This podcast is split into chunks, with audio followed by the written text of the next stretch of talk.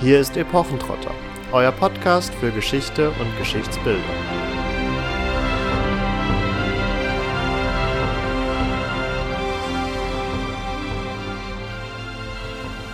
Hallo und herzlich willkommen zu einer neuen Folge Epochentrotter. Dieses Mal geht es um den historischen Tanz und historisches Tanzen. Und weil Marvin und ich zwar Erfahrung mit Standardtanz haben, aber nicht so ganz unbedarft auf das historische Parkett gleiten wollen, haben wir uns tatkräftige Unterstützung geholt in Form einer lieben Interviewpartnerin. Und zwar ist das die Kulturwissenschaftlerin Michaela Mettel, die mit uns hier einen Schwerpunkt auf die Renaissance legen wird, auch wahrscheinlich ein bisschen auf den Barock. Es fängt so um 1500, 1600 an, dass wir bessere, längere, ausführlichere Quellenbeschreibungen haben und darauf wollen wir deswegen auch ein bisschen den Fokus legen. Das wäre dann auch das Stichwort für Michaela wir würden dich bitten, dich in unserer typischen Manier ein bisschen noch unserem Publikum vorzustellen. Ja, ähm, hallo. Danke äh, erstmal für die Anmoderation und ja, äh, ich freue mich, euch jetzt ein bisschen was über historischen Tanz erzählen zu können.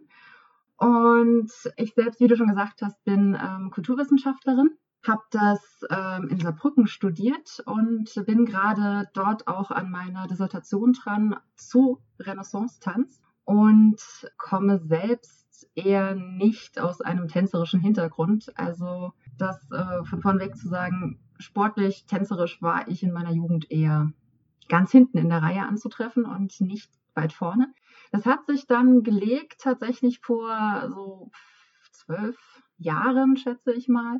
Zehn, elf, zwölf Jahren in der Kante rum, also 2009, 2010 gab es an der Uni einen ähm, Barocktanz-Workshop mit hinten dran auch noch äh, der Möglichkeit, eine Aufführung zu gestalten. Und da hat mich ein damaliger Kumpel von mir äh, mit mehr oder weniger gezwungen, in diesen Tanzkurs äh, zu gehen, weil er das auch machen wollte.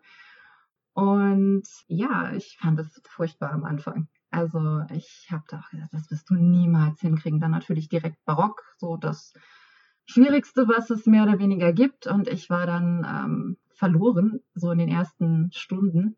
Aber dann habe ich selber ganz schnell ähm, gemerkt, okay, du kannst es dir erarbeiten, du kannst da sehr viel auch zu Hause lernen an den Schritten. Es ist ganz anders als Standardtanz, wo man ja wirklich seinen Partner braucht, aber gerade bei den historischen Tänzen, man kann sich sehr viel auch alleine erarbeiten und dann auch an sich arbeiten an den Schritten, das ganz diffizil auseinander dröseln und dann an den einzelnen Elementen arbeiten. Und das wiederum fand ich dann sehr, sehr gut und hat mir auch sehr viel Spaß gemacht. Und ja, dann bin ich hängen geblieben und äh, habe dann so ab 2012 dann auch angefangen, selbst zu unterrichten. Und da bin ich dann in der Renaissance hängen geblieben, weil ich das einfach spannender fand, die einzelnen, also dass auch sehr viel in der Renaissance im Tanz passiert ist. Und ähm, für jemanden, der halt doch damals recht unsportlich noch war, ähm, hatte ich dann auch erstmal die Barocktänze für mich ad acta gelegt und habe dann erstmal so ein bisschen angefangen, mich dann richtig reinzuarbeiten und richtig reinzufuchsen. Und ja, also es ist ein, ein stetiger Prozess im, im Tanzen und in der Entwicklung. Es kommt immer Neues hinzu, immer neue Rekonstruktionen, immer neue Ideen, die man aufgreifen kann. Und das ist auch etwas Schönes, man kann sich ständig weiterentwickeln. Man hat nicht nur die, ähm, die körperliche Arbeit, die dahinter steckt, sondern auch, was für mich dann als Kulturwissenschaftlerin auch sehr wichtig ist, noch diesen ähm, historischen Anspruch, den soziologischen Anspruch dahinter. Und das ist was, was so als Gesamtkonzept für mich super funktioniert. Das klingt schon nach einer ganzen Community, die dahinter steht. Und ja, du hast also offensichtlich ja auch einen Forschungshintergrund bei dem Ganzen. Wie ist es denn so mit den Leuten, die du beim mittelalterlichen oder besser gesagt Renaissance-Tanzen triffst? Also sind die alle Gleichgesinnte? Ähm, haben die alle einen Forschungsschwerpunkt in, im historischen Tanzen? Oder wo kommen die so her? Ja, also das ist jetzt schwierig. Also ich könnte das vielleicht so dritteln. Also, wie du schon sagtest, eine Community gibt es auf jeden Fall im Bereich der Forschung.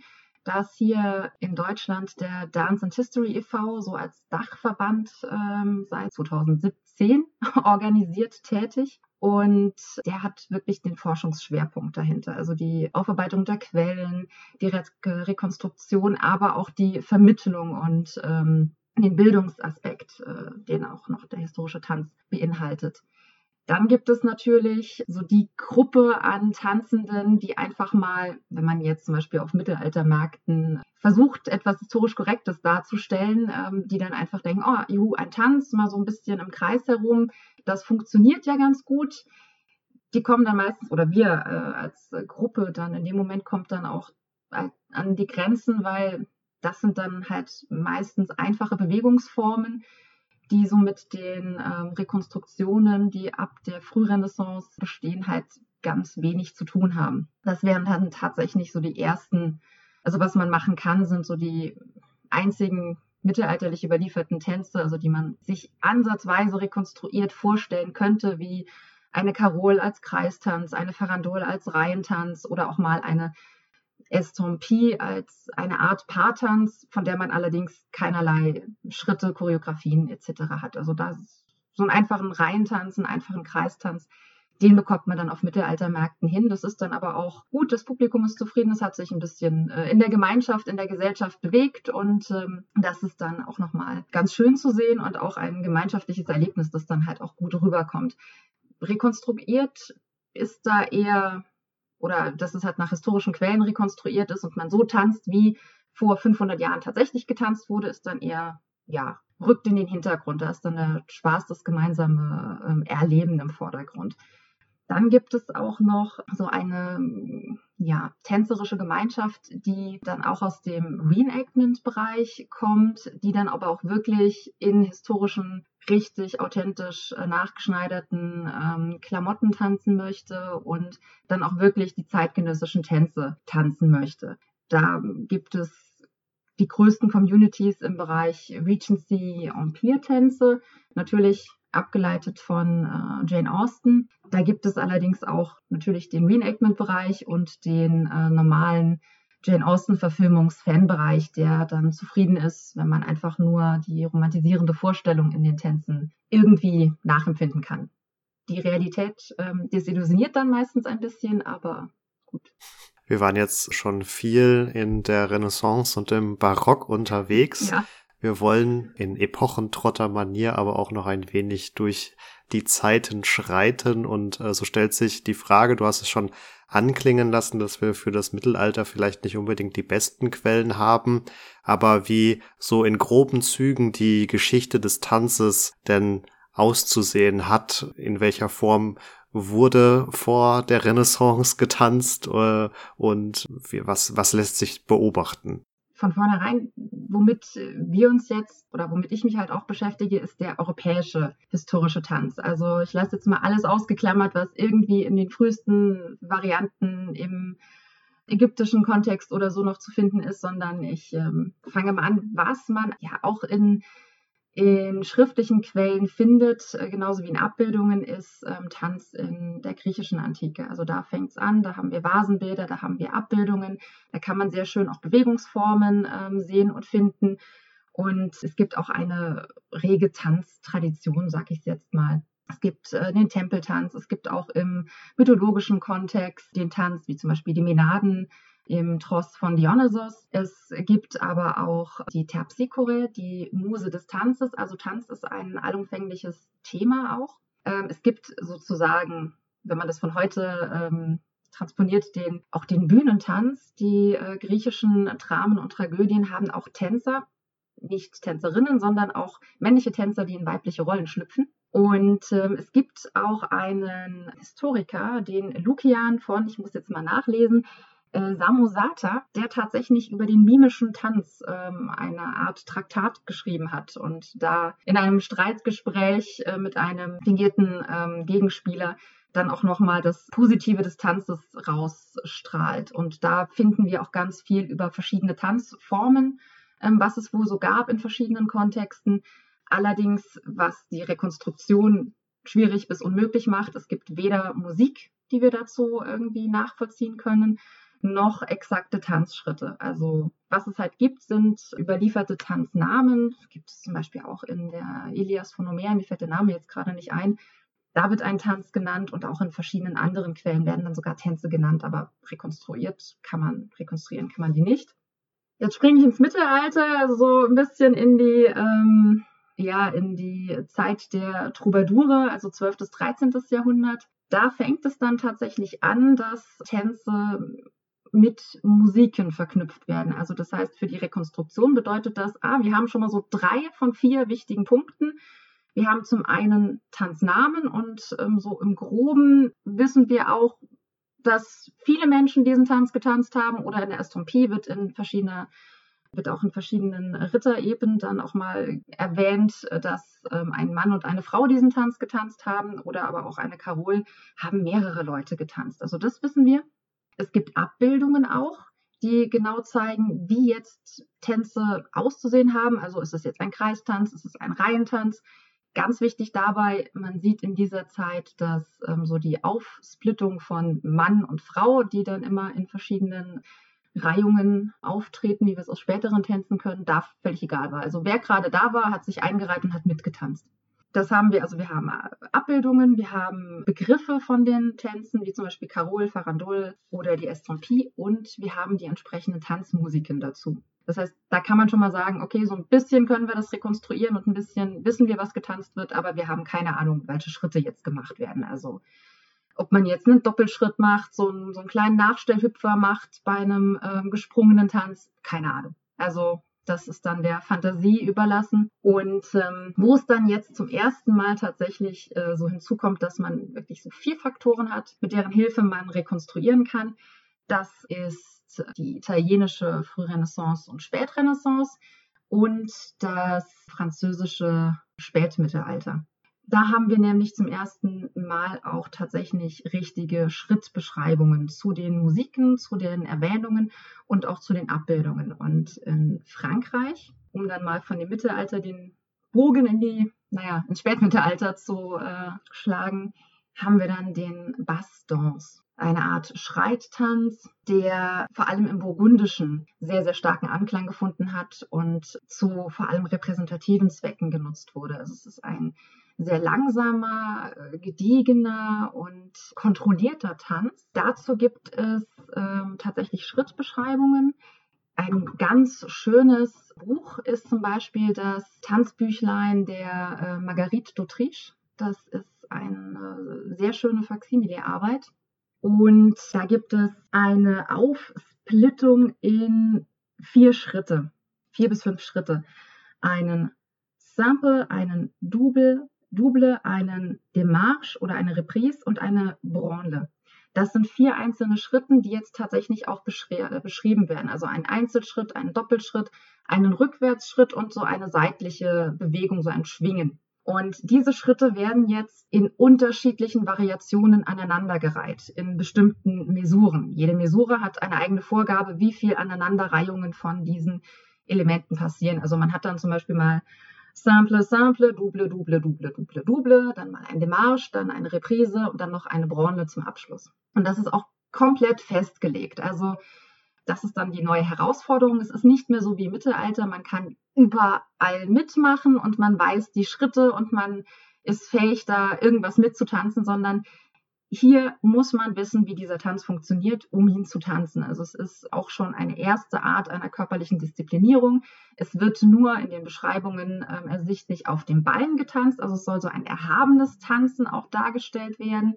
Es sollen kleinere Schrittbewegungen gemacht werden und dann muss man sich diese Reihenfolge vorstellen. Also das heißt, ähm, eine Tanzbeschreibung sieht dann auch so aus, man hat dann wirklich nur S, S, D, D, D, D, D, dann mal ein D, ein oder eine R und ein B und dann nochmal ein S und ein S. Das muss man sich halt auch alles merken können, um dann in so einem äh, großen Aufzug von mehreren Paaren, die dann hintereinander herschreiten, dann auch wirklich richtig zu tanzen.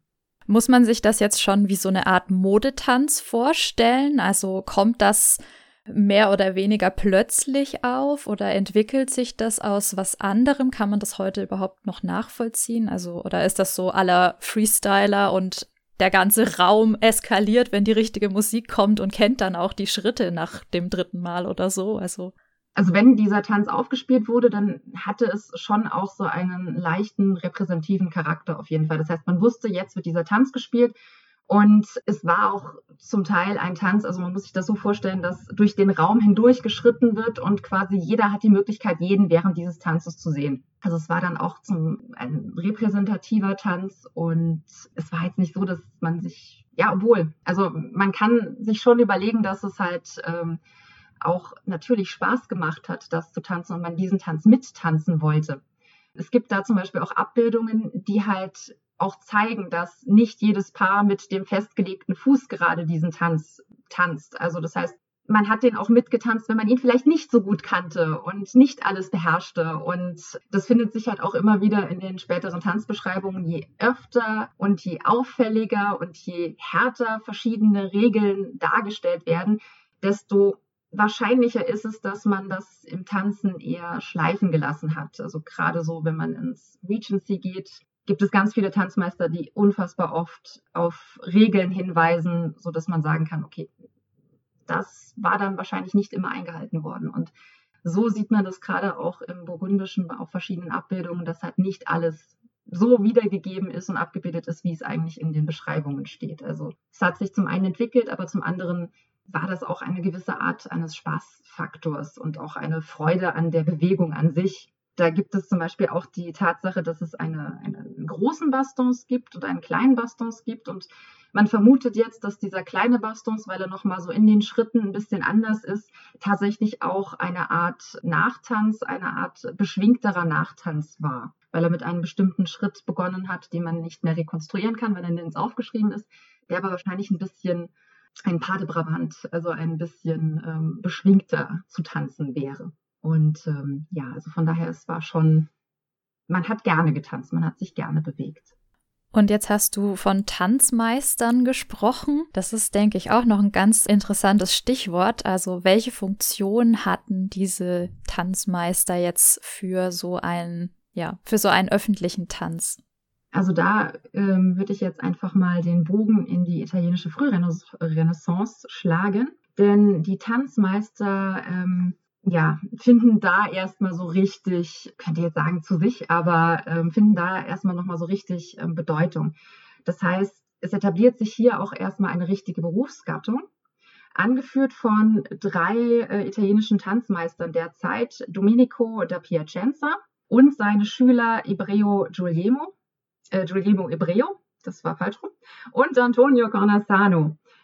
Domenico und äh, Cornasano sind auch beide aus höfischen Kontexten heraus. Und Cornasano war auch zum Beispiel ein Fechtmeister und hat auch ähm, Fechtbeschreibungen und auch militärische Traktate geschrieben. Und ähm, angefangen hat es jetzt mit Domenico da Piacenza, der als erster 1445 ein Tanztraktat ähm, geschrieben hat und herausgebracht hat, mit erstmal einer kompletten Notation zu unterschiedlich choreografierten Tänzen, inklusive einer Anleitung, wie die Schritte zu tanzen sind, dass es überhaupt Schritte gibt, die tanzbar sind, wie die Körperhaltung ist, wie die Geisteshaltung zum Tanzen sein muss und in Anlehnung an gängige humanistische Traktate auch mit einer entsprechenden Rückbeziehung und Legitimierung auf äh, antike Werte und äh, Beziehungen. So hat er ganz äh, klar gesagt, er bezieht sein Tanzen und ähm, legitimiert, legitimisiert das Tanzen an sich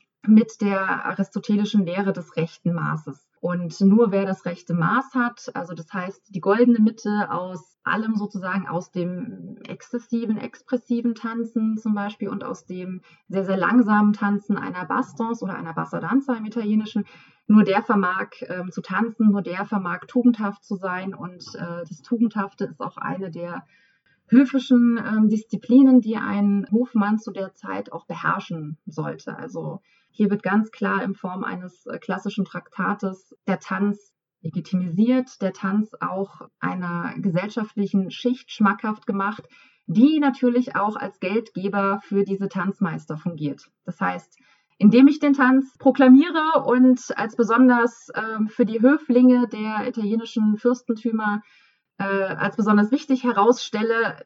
Somit sichere ich mir auch mein späteres Einkommen, dass ich als Tanzmeister an den großen Höfen tätig sein kann. So war Domenico da Piacenza am Hof der Familie der Ferrara tätig. Sein Schüler Antonio Cornasano war zum Beispiel bei den Sforza und bei den Deste tätig. Also auch an großen italienischen Namen. Und Guillermo Ibreo war meines Wissens nach auch in äh, Mailand, kann sein, dass ich das jetzt gerade verwechsel, an den Höfen tätig und die haben sich so halt ihren Lebensunterhalt mit verdient.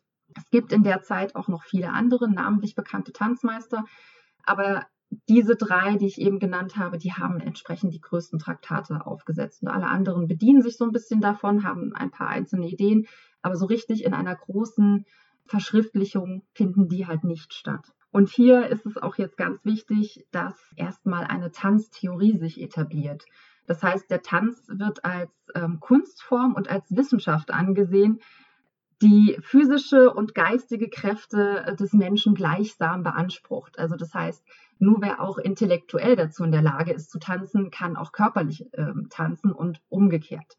Es auch so, dass ganz viel Theorie dann auch den, ähm, für den Tänzer vermittelt werden soll. Also das heißt, man tanzt jetzt nicht einfach irgendwas, sondern man muss auch gewisse geistige Grundzüge beherrschen und um dann auch den Tanz so auszuführen, wie er am besten auszuführen ist. Und dazu braucht man natürlich einen Tanzmeister, der einem das auch beibringt. Weil einfach nur so Schritte abtanzen oder halt Raumwege abtanzen, ohne die Schritte überhaupt zu können, ist halt auch schwierig in der damaligen Zeit. Und was jetzt äh, Domenico da Piacenza ja entwickelt, ist so eine Art Fünfstufung, vier bis fünf Stufung, was alles wichtig ist für den Tanz und was ein ähm, Tänzer beherrschen muss. Das ist zum einen die Memoria, also die geistige Fähigkeit, sich zu erinnern, was natürlich ist hilfreicher. und Raumwegen genau hilfreich ist. Dann ähm, die Misura, das ist ein bestimmter Umgang mit der Zeit, also wie sich die Schritte ähm, äh, oder wie die Schritte zur Musik passen und wie die Schritte auch entsprechend der Musik auszuführen sind. Meine so. schlechteste Fähigkeit beim Tanzen. zähl, Marvin, zähl! Meine Füße können ein Lied davon singen. Nein, ganz so schlimm ist es tatsächlich eigentlich gar nicht. Entschuldigung. Ja, also Marvin, es tut mir leid, es wird noch schwieriger.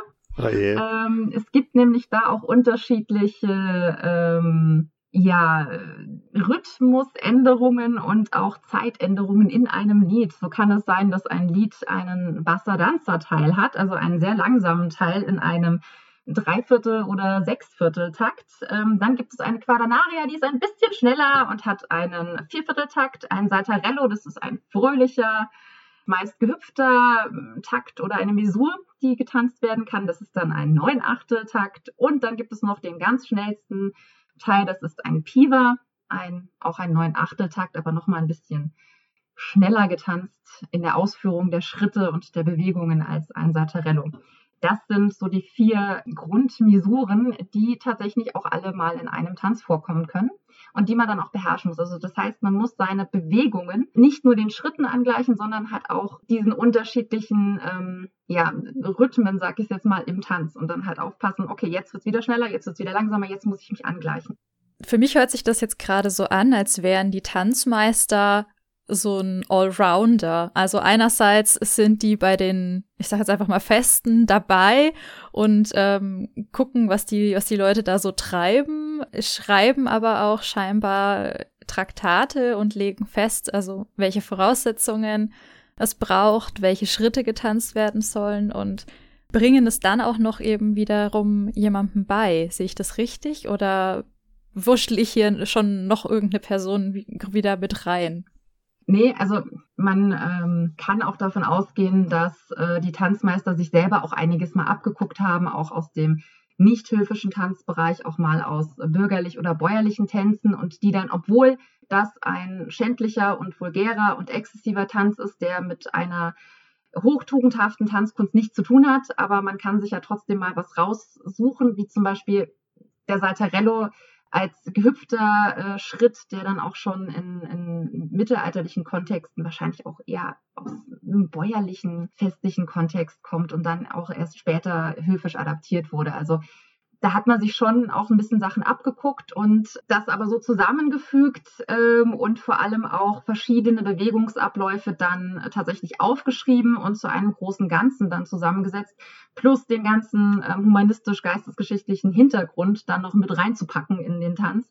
Das war dann die Aufgabe der Tanzmeister und das dann auch entsprechend dem höfischen Kontext, also an den italienischen Fürstenhäusern den Höflingen beizubringen, war das eine. Das andere war dann auch tatsächlich spezielle Choreografien für die entsprechenden dynastischen äh, Festivitäten zu choreografieren und dann auch die Damen des entsprechenden Hauses dadurch mit einzubeziehen und die dann auch in diesen Feierlichkeiten entsprechend darzustellen. Es wurden dann auch extra Tänze choreografiert, also es gibt dann auch Choreografien zu Zehnt die beispielsweise extra für so einen Auftritt bei einem Fest aufgeführt wurden, die dann aber auch Einzug in diese Tanzbeschreibungen dann gefunden haben. Beispielsweise also neben so Dreier- und Zweiertänzen, die so in der Renaissance ähm, standardmäßig waren für Gesellschaftsanlässe, wo dann auch jeder aus der Gesellschaft mittanzen konnte. Und dann so die höheren Choreografien waren dann eher für besondere Anlässe gedacht. Also es war schon so, dass er ein Allround-Talent war und wie gesagt, in der Regel konnte man dann auch noch fechten und war dann auch noch Fechtmeister. Das ist auch so im Barocken und ähm, dann später Regency hat sich das alles so miteinander vermischt. Es gehörte halt zur höfischen Etikette und auch zur gesellschaftlichen oder der Etikette der gesellschaftlichen Oberschicht, dass man das halt auch beides konnte. Nicht zwingend äh, konnten Frauen beides, aber zumindest mal Männer mussten beides können. Die Frauen hatten dann wenigstens noch den Tanz. Also Du hast schon angedeutet auch, dass die Tanzmeister das ein oder andere aus einem eher bürgerlichen und bäuerlichen Kontext genommen haben, was an dieser Stelle nochmal die Frage aufwirft, wer eigentlich getanzt hat. Aber so wie du bisher erzählst, würde ich jetzt sagen, haben prinzipiell alle getanzt, aber die Quellenlage für den höfischen Kontext ist einfach besser, so dass wir einfach hier mehr dazu sagen können, oder? Genau. Also das liegt halt auf der Hand. Ähm, der höfische Kontext hatte Geld dann auch zum einen die Bücher zu vervielfältigen, ähm, Tanzmeister anzustellen und dann auch die Muße und die Zeit, dann auch diese Art von Tanz dann auch zu kultivieren und dann auch wie im Barocken bis zum Exzess teilweise in der artifiziell ähm, in der ähm, Künstlichkeit dieses Tanzes dann nochmal voranzutreiben. Also das ist halt die Quellenlage, die wir haben. Also das halt die oberen Schichten diese Art von Tanzen, äh, von Tänzen getanzt haben, die wir dann auch rekonstruieren können, die wir dann auch nachvollziehen können. Dass auch die unteren Schichten, die bäuerlichen ähm, Schichten getanzt haben, das geht ähm, auch aus Quellen hervor. Da haben wir in, in, Deutschland auch ganz viele Quellen. Also wir haben aus dem 15., 16. Jahrhundert keine Tanzquellen aus Deutschland. Aber wir haben Quellen über Tanz, meistens aus der eher tanzfeindlichen äh, kirchlichen Seite, die dann dieses Hüpfen und Springen der Bauern auf Kirchwein, auf äh, sonstigen Festivitäten dann auch verdammen und das dann halt des Teufels ist. Ähm, um es ganz äh, lapidar zu sagen. Und ähm, das Gleiche spiegelt sich auch in, in der bäuerlichen ähm, Genredarstellung auf Stichen, zum Beispiel Dürer oder die anderen süddeutschen Meister in dieser ähm, Richtung haben auch ganz viel Bauernzyklen und äh, ganz viel Tanz auch in den sogenannten Bauernfestzyklen dann abgebildet, sodass man auch sieht, ah, es wurde da getanzt und es ist meistens ein sehr expressiver Tanz, der dann dort gezeigt wird. Also es zieht sich über alle Schichten hindurch, aber so diese dezidierten ähm, Schritte, die können wir halt nur von den ähm, entsprechend höfischen Schichten und äh, adligen Kontexten nachvollziehen.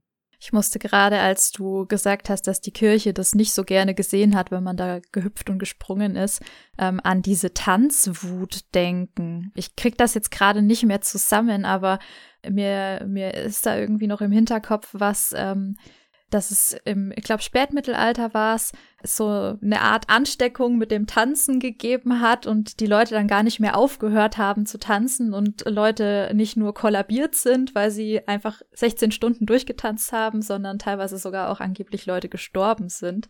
Aber ich kriege das, wie gesagt, gerade nicht mehr äh, kontextualisiert. Ja, ich muss auch gerade überlegen, also ich habe das, ist schon auch etwas länger her, also ich könnte jetzt auch nicht nochmal genauer sagen, äh, wie du das beschrieben hast, aber es gibt so in Anführungszeichen Tanzwuten auch nochmal ähm, noch in, in, in, späteren Kontexten ähm, wo sich dann auch in, in differenzierten äh, Beschreibungen dann auch nochmal darauf äh, bezogen wird, dass ja so viel getanzt wird und so ausschweifend getanzt wird. Also ich mit dem mit der mittelalterlichen Tanzwut, das müsste ich jetzt tatsächlich auch nochmal nachgucken und nachlesen, weil das halt auch in, in einem räumlichen Kontext ist, der jetzt da recht wenig Tanzbeschreibungen äh, vorhanden sind, eher nicht so in meinem Forschungsbereich rein reingeht. Also da ja, es war sehr episodenhaftes und ich glaube, dass auch mal gemutmaßt wurde, ob da irgendwie eine Nervenkrankheit sogar dahinter steckt oder so. Ja. Es ist als wirklich kurze Kurznotiz auf unserer Themenliste drauf, aber das heißt noch lange nicht, dass ich jetzt mehr dazu sagen könnte. aber es ist ein gutes Stichwort. Vielleicht haben wir ja einen Hörer oder eine Hörerin, der oder die dazu forscht oder dazu genaueres weiß, dann ähm, schreibt uns doch einfach eine kurze Nachricht. Wir würden uns freuen. Wir sind offenbar alle drei nicht ganz im Bilde. ja, man kann nicht alles äh, abdecken. Also dazu ist es halt auch teilweise viel zu speziell. Und ähm, ich habe darüber gelesen und habe es irgendwo in einer Schublade in meinem Kopf verpackt und da ruht sie sehr wohl verpackt, diese Info. Aber da können wir sie für heute auch, glaube ich, äh, ruhen lassen. Es sind jetzt schon viele, viele Namen von Tänzen gefallen. Bassa Danza, wobei das, glaube ich, dann eher Richtung Rhythmen und Schritten auch geht. Genau. Vielleicht genau. können wir in den Begriffswust, sage ich mal, noch ein wenig Ordnung rein reinbringen. Also wie hießen so die die gängigen Tänze der Renaissance und vielleicht noch mal, um es auf den Punkt dazu bringen, die, die zugehörigen Schritte und Mesuras, Rhythmen. genau. Also zum Beispiel ein Tanz der italienischen Frührenaissance wäre dann ein Leoncello. Das ist ein Tanz, den es quasi in zweifacher Ausführung gibt. Einmal ein Leoncello Vecchio, also der alte Leoncello, und ein Leoncello Nuovo. Einmal ausgeführt als reiner Paartanz und einmal als so ein typischer Dreiertanz. Also ein Herr in der Mitte, zwei Damen außen oder eine Dame äh, in der Mitte und zwei Herren außen. Also das war dann auch nicht hundertprozentig immer festgelegt. Und standardmäßig beginnen diese Tänze, also das heißt standardmäßig, sehr viele Tänze beginnen eben mit einem Saltarello, also mit einem sehr schnellen, gehüpften ähm, Tanz, der dann auch viel Raumweg, sag ich jetzt mal, zurücklegt. Dann ähm, wechselt man in eine eher langsame Bassa Danza Schrittbewegung. Dann geht es vielleicht nochmal in einen etwas schnelleren Teil über. Und signifikant dabei ist es, dass dann auch die einzelnen Tanzenden unterschiedliche Bewegungen machen. Also einmal geht in einem Bassadanza-Set der Herr nach vorne, dann schließen die Damen in einem nächsten Bassadanza-Teil auf, dann dreht sich der Herr um und geht nochmal eine Runde zurück und die Damen schließen auf und das Ganze wechselt dann von, von Schritten zu den den Mesuren und äh, ganz wichtig hier auch, man tanzt wirklich eine bestimmte Choreografie und ein bestimmtes Muster im Raum ab mit den Figuren. Und was dann auch noch ganz äh, signifikant und neu ist bei diesem, äh, bei diesen Tänzen, ist der an sich Tanzstil, dass der Körper mit der Schrittbewegung übereinstimmen muss. Also das heißt, in diesen Tänzen ähm, der italienischen Renaissance, anders als in diesen Schreittänzen ähm, der französischen Bastonces, gibt es so eine Art Wellenbewegung. Also Domenico beschreibt das äh, wie eine, also der Tänzer muss die Bewegung vollführen wie eine Gondel, die leicht bei einem leichten Wellengang auf dem Meer hin und her sich bewegt. Also das ist eine bestimmte äh, Bewegungsform, die in dieser Zeit Standard ist oder standardisiert werden soll.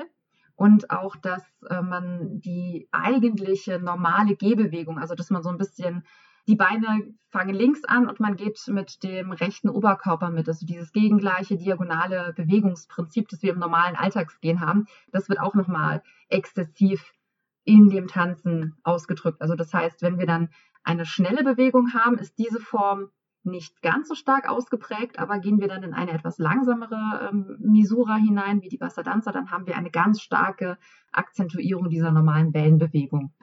Also ich kann euch da gerne auch mal so ein paar YouTube-Beispiele für diese Tänze geben, die ihr dann auch noch vielleicht verteilen könnt. Die werden wir auf jeden Fall mit in die Show Notes nehmen. Da können dann alle mal mit draufklicken. Ja, Ja, ich fand es da unter anderem nur sehr interessant, dass Bassadanza so gesehen nicht unbedingt einen Tanz beschreibt, genau wie Saltarello, wobei ich mir ziemlich sicher bin, dass das bei Ritter aus Leidenschaft als Tänze tituliert wird, wo es in dieser, dieser Hoffestszene dann auch darum geht, dass der Tanzmeister verschiedene Tänze vorschlägt ähm, und es dann am Ende eher in einer Rockparty endet. Also, also ja, ja, also ein Saltarello als, als Tanz gab es wohl. Nicht, dass man wüsste, wie er getanzt wurde im Mittelalter. Also es ist so ein, ein Sprungtanz, ein Hüpftanz, ein sehr schneller Tanz, ähm, wahrscheinlich auch wie eine Karole oder eine Farandole in einem Rund oder in einem Reigen getanzt, aber es hat jetzt keine besonderen Schritte, die man irgendwie rekonstruieren könnte. Und ähm, auch eine Bassadanza oder ein Bass-Dance im Französischen wäre ein normaler Tanz. Und äh, der Bassadanza im Italienischen bezieht sich eben auf diesen französischen Tanz auch. Also Tanz ist auch immer wunderbar für ähm, Kulturtransfer und äh, interkulturelle Kompetenzen ähm, zu untersuchen. Und was jetzt halt hier bei den italienischen Tänzen ist, sie vermischen verschiedene Tanzformen, die es gibt, zu sogenannten Balli äh, und Ballettos, also zu ähm, ganzen Kompositionen, zu ganzen Choreografien zusammen. Und das ist jetzt auch nochmal neu, dass diese Tänze dann wirklich zusammengefügt werden. Deshalb auch die unterschiedlichen Mesuren, weil es einfach unterschiedliche äh, aus dem mittelalterlichen Kontext überlieferten Einzeltänze sind, die jetzt nochmal zusammen verbunden werden. Mhm. Du hast schon in Bezug auf die Renaissance-Tänze angemerkt, dass sie gegenüber den mittelalterlichen, soweit man das halt nachvollziehen kann, choreografierter werden, auch strenger werden. Ist das eine Entwicklung, die sich fortsetzt oder hier eine Einzelerscheinung der Renaissance? Also ich hebe jetzt so ein wenig darauf ab, dass wir uns dem Barock und auch der Regency vielleicht noch ein wenig widmen. Teils, teils. Also es ist zwar streng geregelt, dass man sich an die einzelnen Schritte und Figuren hält, aber ähm, was jetzt zum Beispiel auch schon in der Frührenaissance ist und sich in der italienischen Spätrenaissance dann nochmal ähm, steigert, ist auch das Vermögen der Virtuosität des Tanzenden. Also das heißt, darauf wird sehr, sehr stark Wert gelegt, dass es nicht immer nur gleichförmig ist, wie man tanzt, sondern auch noch so ein bisschen ähm, leichte Verzierungen, Virtuositäten einbaut um sich halt auch nochmal selber so ein bisschen gerade in der Spätrenaissance darstellen zu können. Also das heißt, man muss halt den Tanz exakt können, man muss die Schritte exakt können und dann auch noch das geistige Vermögen haben zu wissen, wann ich jetzt welche Virtuosität, welche Verzierung wie einbauen könnte. Und das zieht sich eigentlich somit durch, dass es so ein bisschen virtuoser wird, was wir in den Tanzbeschreibungen nachvollziehen können.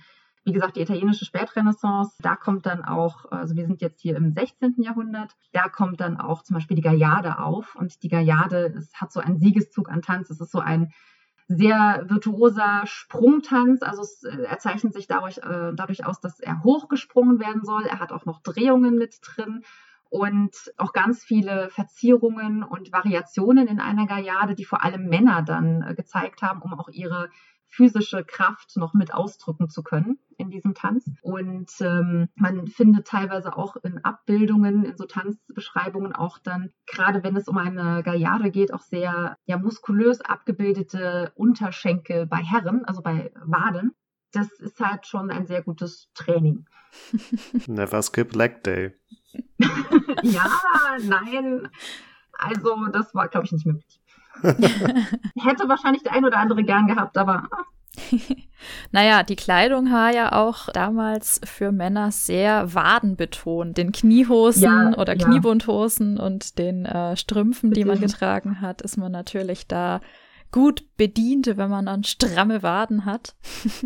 Und vor allem, man sieht halt dann auch tatsächlich unfassbar gut, äh, wie man tanzt und wie gut man tanzt. Und das war halt auch ein das war gewollt. Und da haben wir jetzt so eine kleine Lücke tatsächlich in den Tanzbeschreibungen, wo das dann, was wir so sagen können anhand der Beschreibungen, die es gibt, äh, gerade so in der französischen Renaissance, wir wandern jetzt mal noch so ein bisschen dann nach Frankreich rüber, da haben wir dann äh, mit Tourneau Arbos Okesographie eine ähm, Tanzbeschreibung, die tatsächlich nicht von einem ausgebildeten Tänzer erstellt wurde, sondern von einem ähm, Domherrn. Und äh, der schreibt sie in vorgerücktem Alter und erinnert sich an die Tänze, die er in seiner Jugend getanzt hat. Und hier beschreibt er auch zum Teil ähm, Branchen, die er auch sozialgeschichtlich mehr oder weniger oder vor allem soziologischen Hintergrund auch einordnet, genauso wie alle seine Tänze. Also er schreibt zu diesen Branchen, das sind so Kreistänze, die mit einfachen Bewegungsabläufen funktionieren. Also zweimal links, einmal nach rechts, zweimal links, einmal nach rechts, sodass man so im Kreis eine Bewegung hat, dann hüpft man nochmal zwischendurch. Und das sind so Grundelemente mehr oder weniger einer Branche. Und ähm, da sagt er in seiner Tanzbeschreibung, ach, das ist eher was für so Mägde und äh, Knechte, also für untere Schichten. Dann gibt es auch nochmal einen Schreittanz wie die Pavane für Könige und Herren und, und Fürstinnen als Tanz. Also er macht da tatsächlich auch eine soziologische Differenzierung in diesen äh, Tänzen dabei. Und hier sind auch nochmal die Gaillarden oder Couranten oder, oder Volten ganz ausführlich und auch einfach beschrieben. Und das sind jetzt die Tänze im 16. Jahrhundert, die in Frankreich und in England groß ähm, in Mode waren. Also beispielsweise Queen Elizabeth I. hat noch bis ins hohe Alter diese Gaillarden getanzt, um sich fit zu halten. Und auch Couranten und ähm, Volten waren an den Höfen beliebt. Und das sind jetzt halt auch zum Teil Tänze wie die Branchen, also mimische Tänze, die dann, also auch die Courant und ähm, auch zum Beispiel Moristentänze sind äh, Tänze, die auch eher so mimisch sind, mit denen man so ein bisschen spielen kann, die dann auch auf Maskeraden aufgeführt wurden. Also auch eher leichtere Tänze. Und die Gaillarden sind dann halt auch nochmal wieder schwerere Tänze. Also es vermischt sich da so ein bisschen. Man hat nicht nur, dass es ansteigt von dem Schwierigkeitsfaktor. Es ist so, es gibt schwierige Sachen, es gibt auch einfache Sachen. Aber was wir jetzt halt haben, in der italienischen Renaissance haben wir Tanzbeschreibungen, die sich gezielt an ein Publikum richten, das von Kindesbeinen an, gerade in der Spätrenaissance, gelernt hat zu tanzen. Es gehörte zum adligen Alltag und man hat dann wirklich von Grund auf tanzen können. Abo jetzt ähm, schreibt aus seinen Erfahrungen für auch ein anderes Publikum. Er schreibt jetzt auch mehr für eine studentische Gesellschaft, also er schreibt viel aus seinen Studentenzeiten und für eine eher bürgerliche Gesellschaft, die vielleicht gar nicht so die Möglichkeit hatte, tatsächlich von Kindesbeinen auf diese Tänze zu lernen. Deshalb wird die Sprache in den, Ten also in den Tanzbeschreibungen auch wesentlich einfacher. Ähm, Abo entwickelt jetzt eine Art äh, Tabulatur. Das heißt, er dreht von der waagerechten jetzt plötzlich die Musiknotation in die senkrechte und schreibt dann direkt neben jeder einzelnen Note dran, welcher Tanzschritt das ist. Das heißt, also es ist relativ idiotensicher im Verhältnis zu den früheren Tanzbeschreibungen, die einfach nur erzählen, wie oder beschreiben, wie getanzt wird, ohne zu wissen, wie die Musik dazu funktioniert oder so. Also das macht es für die Rekonstruktion bedeutend einfacher. Das war's für mich. ja, ist äh, ja teilweise selbsterklärend. Was auch noch was Gutes für dich ist, äh, wir springen nämlich dann jetzt nochmal für die einfacheren Tänze nach England zu dem, was die meisten wahrscheinlich kennen, John Playford. Das sind so die einfachsten Tänze, die es gibt. Also er schreibt die auch für, ein, für einfache Menschen und er möchte einfache, klare Beschreibungen haben. Das heißt, man hat drei Sätze, wie der Tanz funktioniert. Man hat das, ähm, man hat die Musik dazu und es ist wirklich so, dass das jeder tanzen sollte und konnte. Und ähm, das sind so Reihentänze, so Gassentänze, all das, was man klassischerweise, ich visualisiere das jetzt mal bei Jane Austen-Verfilmungen sieht. Das entwickelt sich mit John Playford als ähm, Country Dances, äh, Contredances und so weiter. Und das sind sehr, sehr einfache Tänze. Also es geht nicht linear, es wird immer schwerer, sondern es wechselt sich so ab, weil fast gleichzeitig kommen wir nämlich dann jetzt ins Barocke. Und Rita, du wolltest was sagen. Ach so, nee, nee, alles gut. Mach ruhig weiter. okay.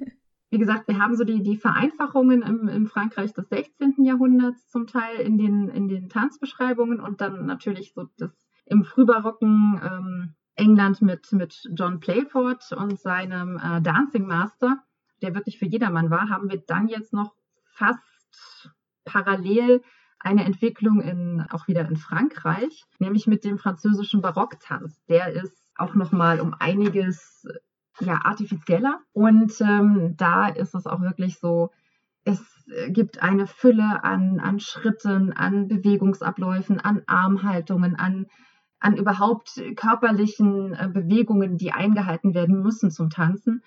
Und es richtet sich vor allem an die französische Adelsschicht, die von klein auf Tanzmeister hatten und von klein auf diese Art Bühnentanz gemacht haben. Also der französische Barocktanz ist mehr oder weniger ein, ein Bühnentanz, der sich so in der zweiten Hälfte des 17. Jahrhunderts etabliert hatte und auch vor allem in der Linie der Valois ähm, praktiziert wurde, also das Ballet de Cour. Und ähm, das sind vor allem höfische Spektakel, die sich mythologischen Szenen bedienen, die dann aber gleichzeitig auch einen eine politische Konnotation haben und eine politisch äh, repräsentative Aussage in ihren Stücken noch mit haben. Und da spielt Tanz eine zentrale Rolle. Und das ist so das Signifikante. Man kennt äh, beispielsweise Ludwig XIV., Laura Soleil und als tanzenden König. Und hier war es so, dass in diesen Aufführungen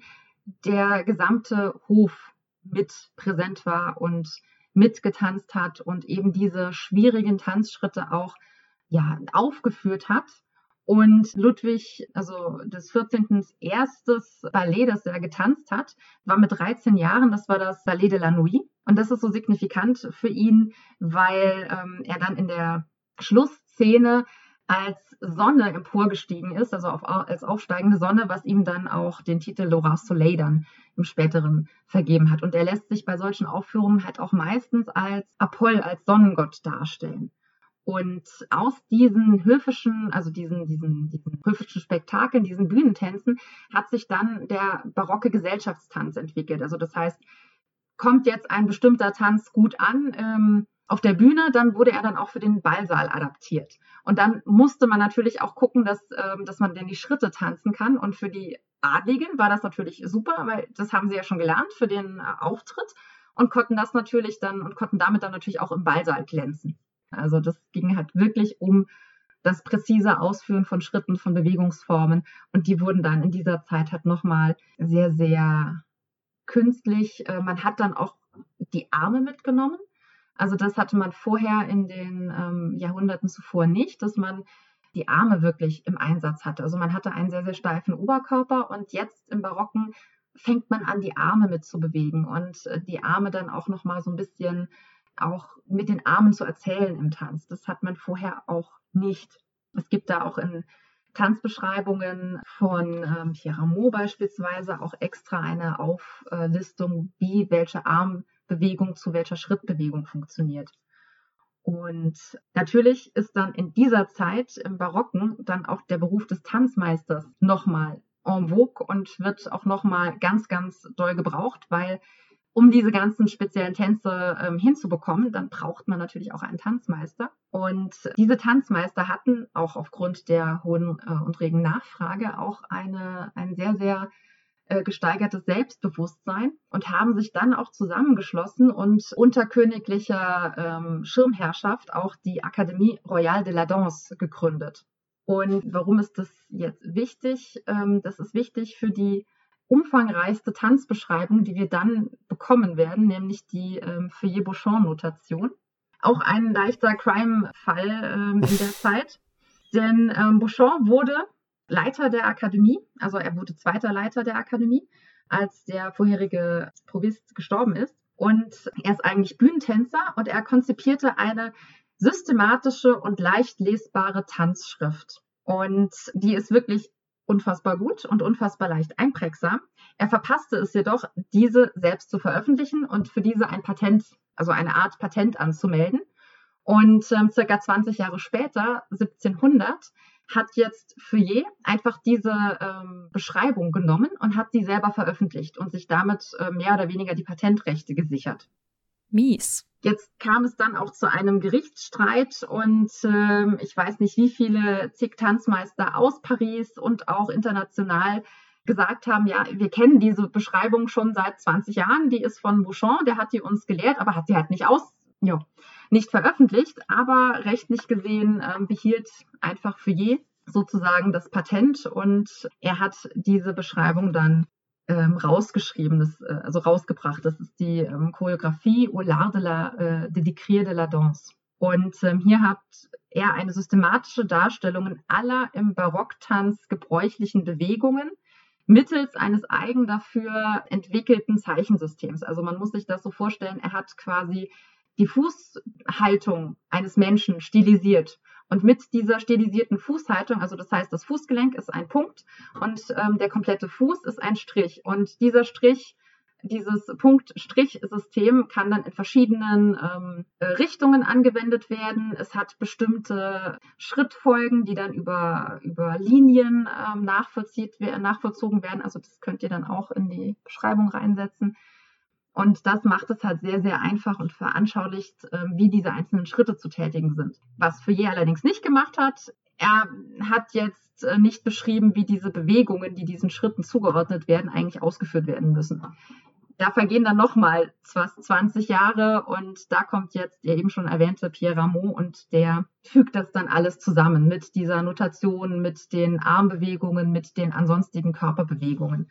Und das ist sozusagen die größte Tanzbeschreibung und die Tanzbeschreibung, die es eigentlich am leichtesten macht, historischen Tanz zu rekonstruieren, weil sie halt sehr, sehr diffizil und sehr, sehr genau und präzise aufnotiert ist. Man hat jetzt gemerkt, dass du sehr spezialisiert bist für Renaissance und Barock und hast uns hier einen sehr umfangreichen Abriss gegeben. Also ihr findet natürlich auch die erwähnten Traktate und Tanzanleitungen dann in den Show Notes. Wie hilfreich oder frustrierend würdest du sagen, ist es, dass du so viele Kenntnisse durch deine Forschung zusammengetragen hast, wenn du das Ganze jetzt als Hobby ausführst?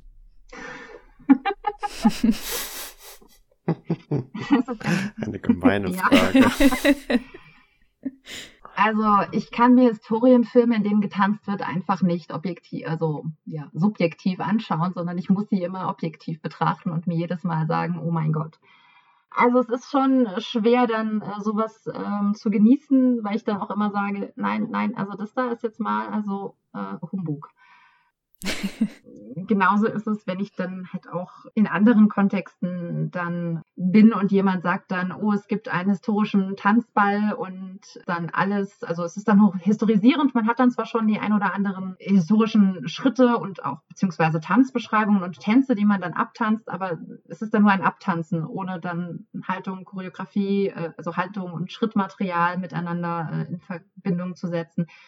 Und dann ist es dann bei mir schon, also dann für mich halt schon schwierig, weil ich differenziere das dann und der Gro differenziert das halt nicht und das ist dann schon so ein bisschen schwierig für mich, dann einfach dann sozusagen den, die Forscherin hinten anzustellen und dann einfach nur die Show zu genießen. Das ist manchmal schwierig.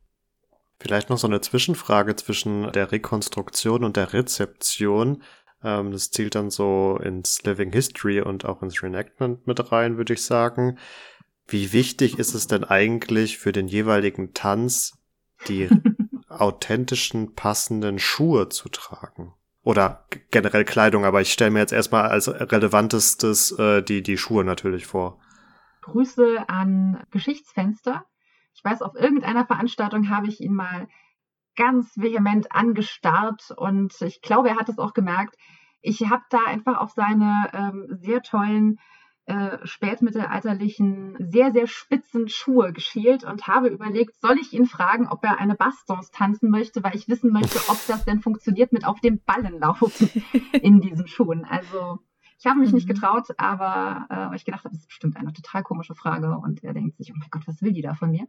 Aber ja, also genau solche Fragen kommen mir dann auch, also gerade für den Kontext Bastons im burgundischen spätmittelalterlichen Kontext sieht man halt auch auf Abbildungen eben genau diese Schuhe.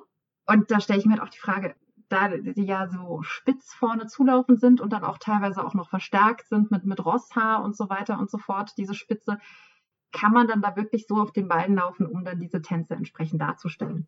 Kann das bitte mal jemand ausprobieren für uns und berichten, wie gut oder schlecht das funktioniert? Legt euch bitte nicht auf die Nase. Es klingt nicht unbedingt sehr praktikabel, aber auf einem glatten Boden, wer weiß. In Amerika müsstest du jetzt ausschließen, dass du die Haftung übernimmst, sonst würden sie dich auf Ja, das übernehme ich natürlich nicht. Ja, auf äh, eigene Gefahr. Auf eigene Gefahr. Genau. Also wenn das mal jemand ausprobieren möchte, ich stehe da gerne mit Rat und Tat zur Seite, ähm, was so de, das Körperliche anbelangt, aber die Ausführung an sich wäre schon spannend. Also man braucht schon gutes Schuhwerk, aber ähm, Es muss auf jeden Fall bewegliches Schuhwerk sein und bei den ganzen Tänzen, also seit ähm, der Renaissance bis natürlich ganz extrem ins Barocke oder dann auch Regency und Empire, die sich ganz viel auch an barockem Schrittmaterial orientieren, da müssen einfach die Füße beweglich sein. Und äh, man tanzt viel auf dem Ballen. Es gibt einen Wechsel von Ballen, dem ganzen Fuß und dann geht man, oder halt Ferse, ganzer Fuß, Ballen. Also diese Bewegungsabläufe müssen von den Schuhen abgebildet werden. Also das heißt, wenn man dann ins Tanztraining mit Turnschuhen kommt, dann stößt man an seine Grenzen. Wenn man äh, auch genagelte, feste Spermisohlen hat, kann ich mir auch ganz gut vorstellen, dass man da auch für die italienische Renaissance dann auch wirklich auch an die eigenen Grenzen stößt. Äh, also an die Grenzen des Schuhwerks stößt. Also das heißt, flexible Sohlen sind ein Muss für diese Art von Tanz. Und also was die Authentizität also betrifft, ich tanze entweder in meinen ähm, Tanzschuhen, die ich auch vom Training habe, oder in Halbschuhen, die irgendwie geartet ähm, passend aussehen, weil mir dann auch teilweise die Reenactment rekonstruierten Schuhe zu unsicher sind. Also da brauche ich dann auch wirklich die entsprechende Stabilität. Ich denke mir, wenn ich von klein auf gelernt hätte, in den Schuhen diese Tänze zu tanzen, wäre das nochmal was anderes. Aber ich als moderner Mensch ich muss dann auch darauf achten, dass ich mir nicht was breche, wenn ich dann den Tanz so historisch korrekt wie möglich aufführe. Dann besser nicht auf meine gegebenenfalls historisch unkorrekten, aber dafür sicheren Schuhe achten. Da kann man, glaube ich, seiner Haut nicht so recht entfliehen. Du hast jetzt auch schon angesprochen, dass äh, Historienfilme dich vor das ein oder andere Dilemma stellen. Mhm. wo, wo sind denn so die, die Hauptprobleme, sag ich mal, die da einem begegnen, wenn man erwarten würde, dass authentische Tänze gezeigt werden? Also zum einen, dass eigentlich nur der Oberkörper gezeigt wird, was total unspannend ist, aber natürlich dem Erzählcharakter des Filmes geschuldet ist. Man möchte halt natürlich wissen, wie sich die entsprechenden Herrschaften des Tanzes unterhalten haben. Aber was eigentlich spannend ist, ist natürlich die Fußarbeit, sind die Raumwege, die gar nicht abgebildet werden. Also zum einen, also für den, den Tanzhistoriker spannend.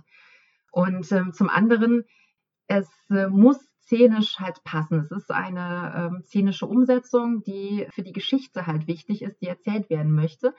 Und sei es jetzt in den Queen Elizabeth Verfilmungen mit Kate Blanchett, da gibt es zum Beispiel auch die Wolte, die getanzt wird. Zum einen zu diesem Anlass wohl kaum getanzt, historisch gesehen.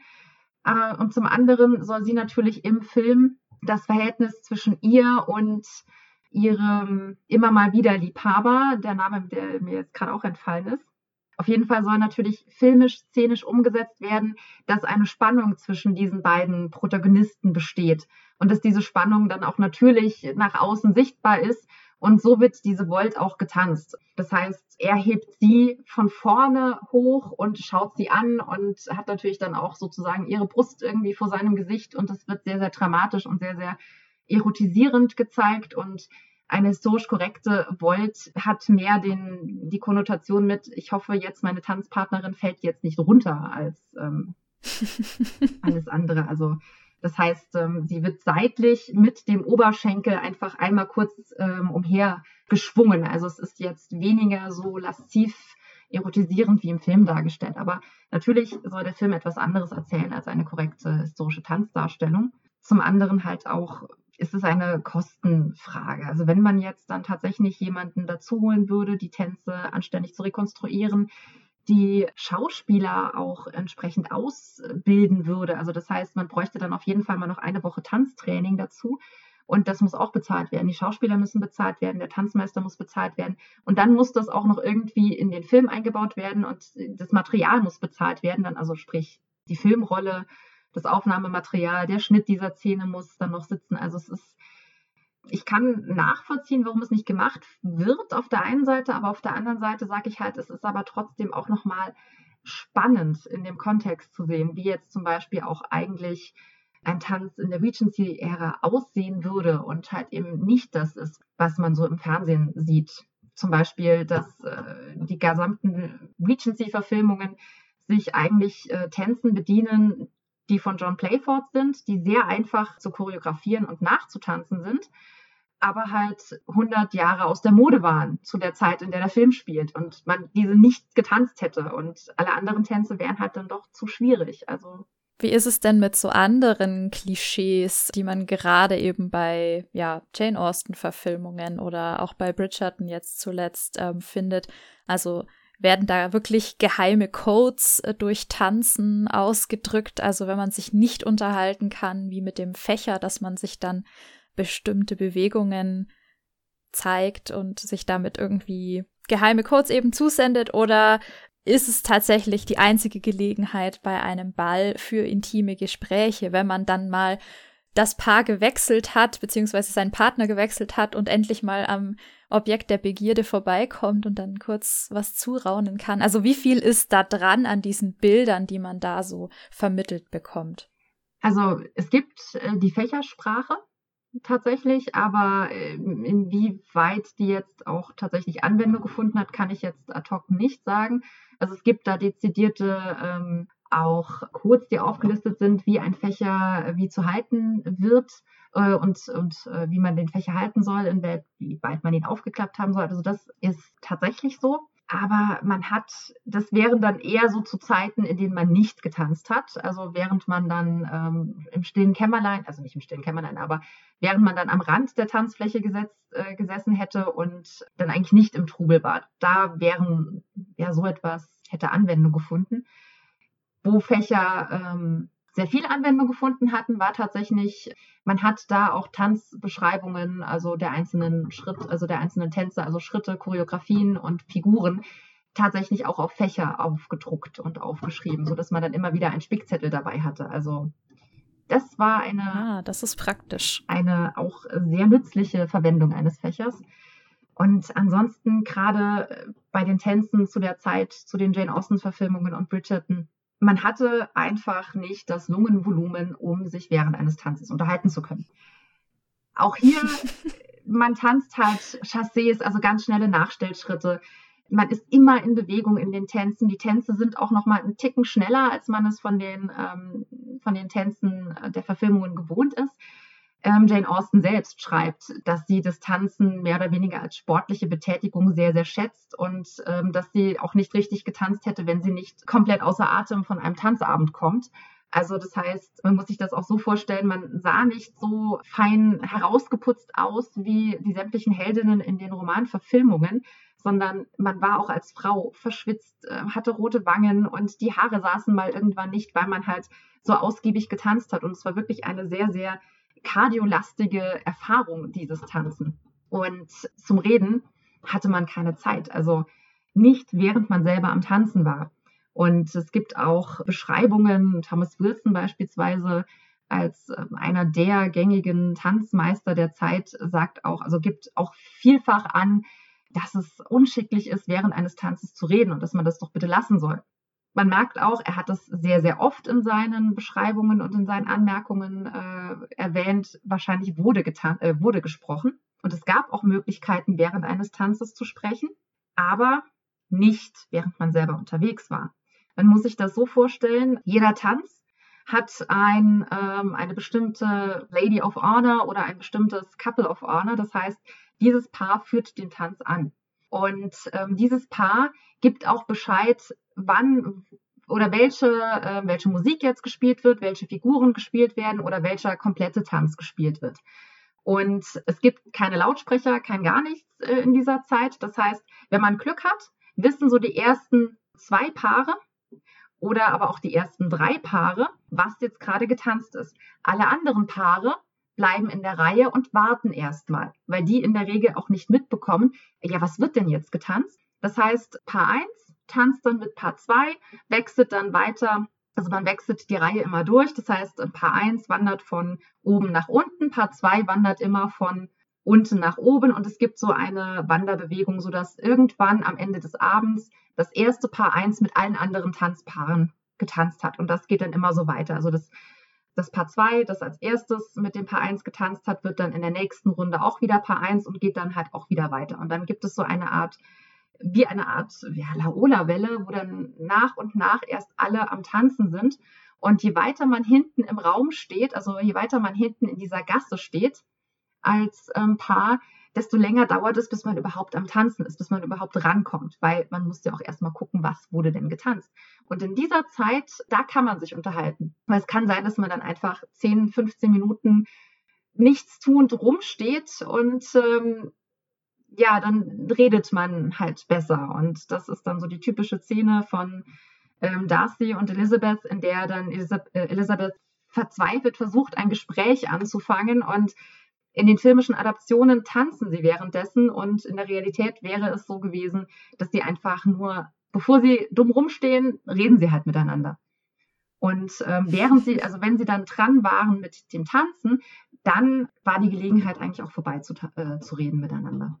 Und das wäre für eine filmische Umsetzung auch, glaube ich, relativ unspannend, wenn man dann ja die gesamte Konversation äh, des Paares dann stehend verfolgt und ähm, sonst nichts passiert.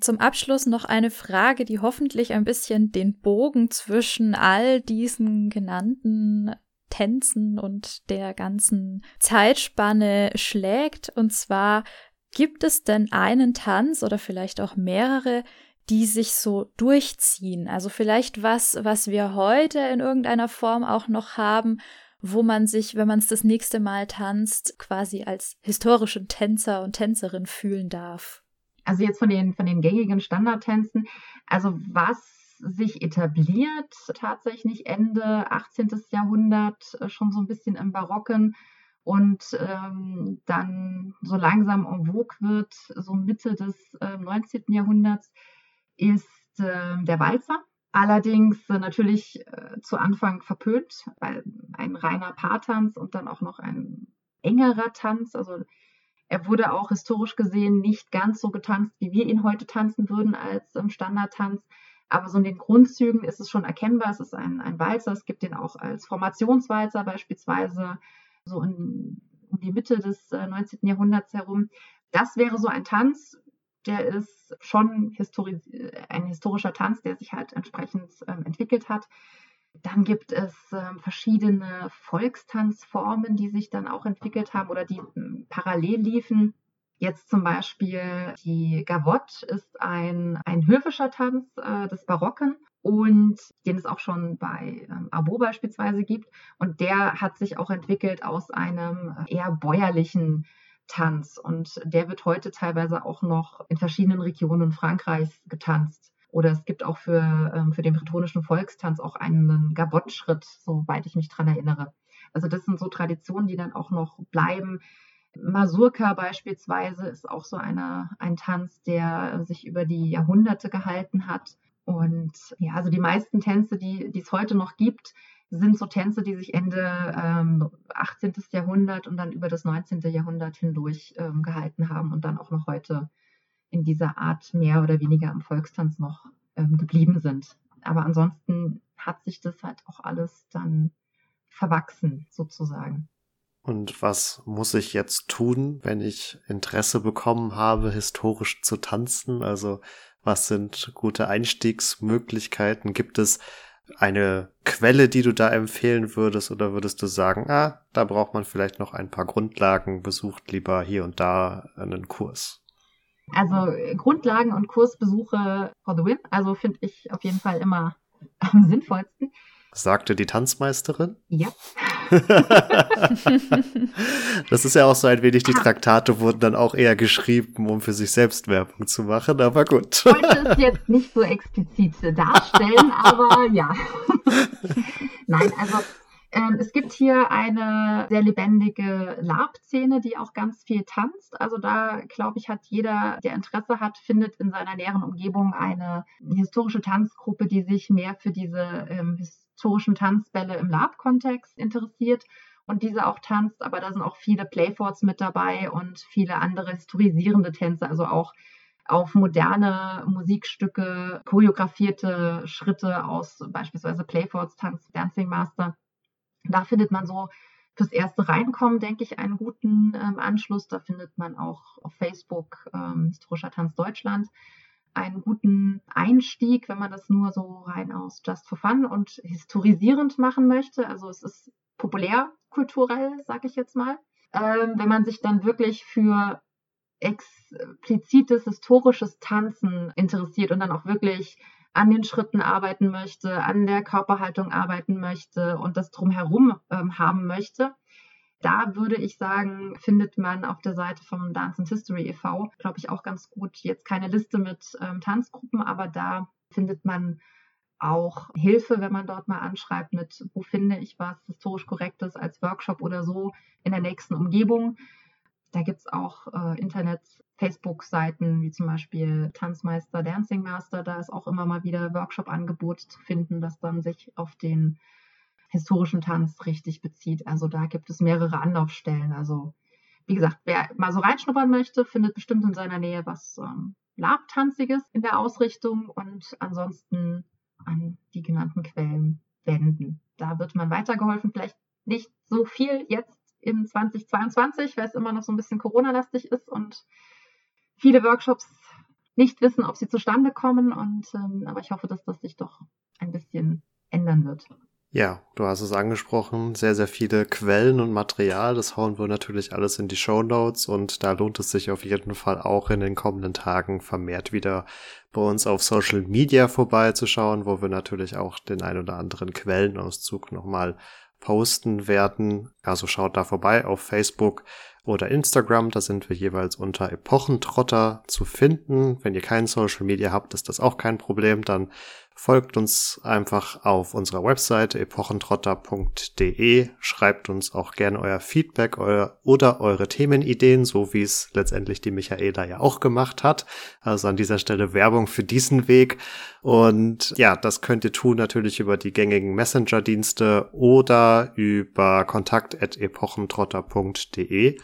Und ich darf mich ganz herzlich bei dir bedanken, liebe Michaela. Das war ein wirklich spannender Einblick in die Geschichte des Tanzes. Und ja, wir können nur hoffen, dass Corona die ein oder andere Tanzveranstaltung wieder zulässt. Ich würde gerne meinen Standardtanz wieder etwas entrosten, aber hätte sicherlich auch mal Interesse ins historische Tanzen reinzuschauen. Ja, also ich würde mich freuen, wenn ich da bei euch dann irgendwas äh, in dieser Richtung entdecke, dass ihr dann vielleicht auch postet, hey, ich kann jetzt ähm, ein Leoncello tanzen. das würde mich sehr, sehr freuen. Und ähm, ja, vielen, vielen Dank für das Interview, dass ähm, das möglich war bei euch. Und ich hoffe, dass es sich im nächsten Jahr dann auch tänzerisch wieder weiterentwickelt, wie du auch gesagt hast. Auch von meiner Seite nochmal ganz, ganz herzlichen Dank, dass du mit uns durch die Epochen getrottet bist. Und damit bleibt uns nur noch zu sagen, macht's gut, bleibt vor allen Dingen gesund und tanzt vielleicht mal vorbei. Macht's gut. Ciao, ciao.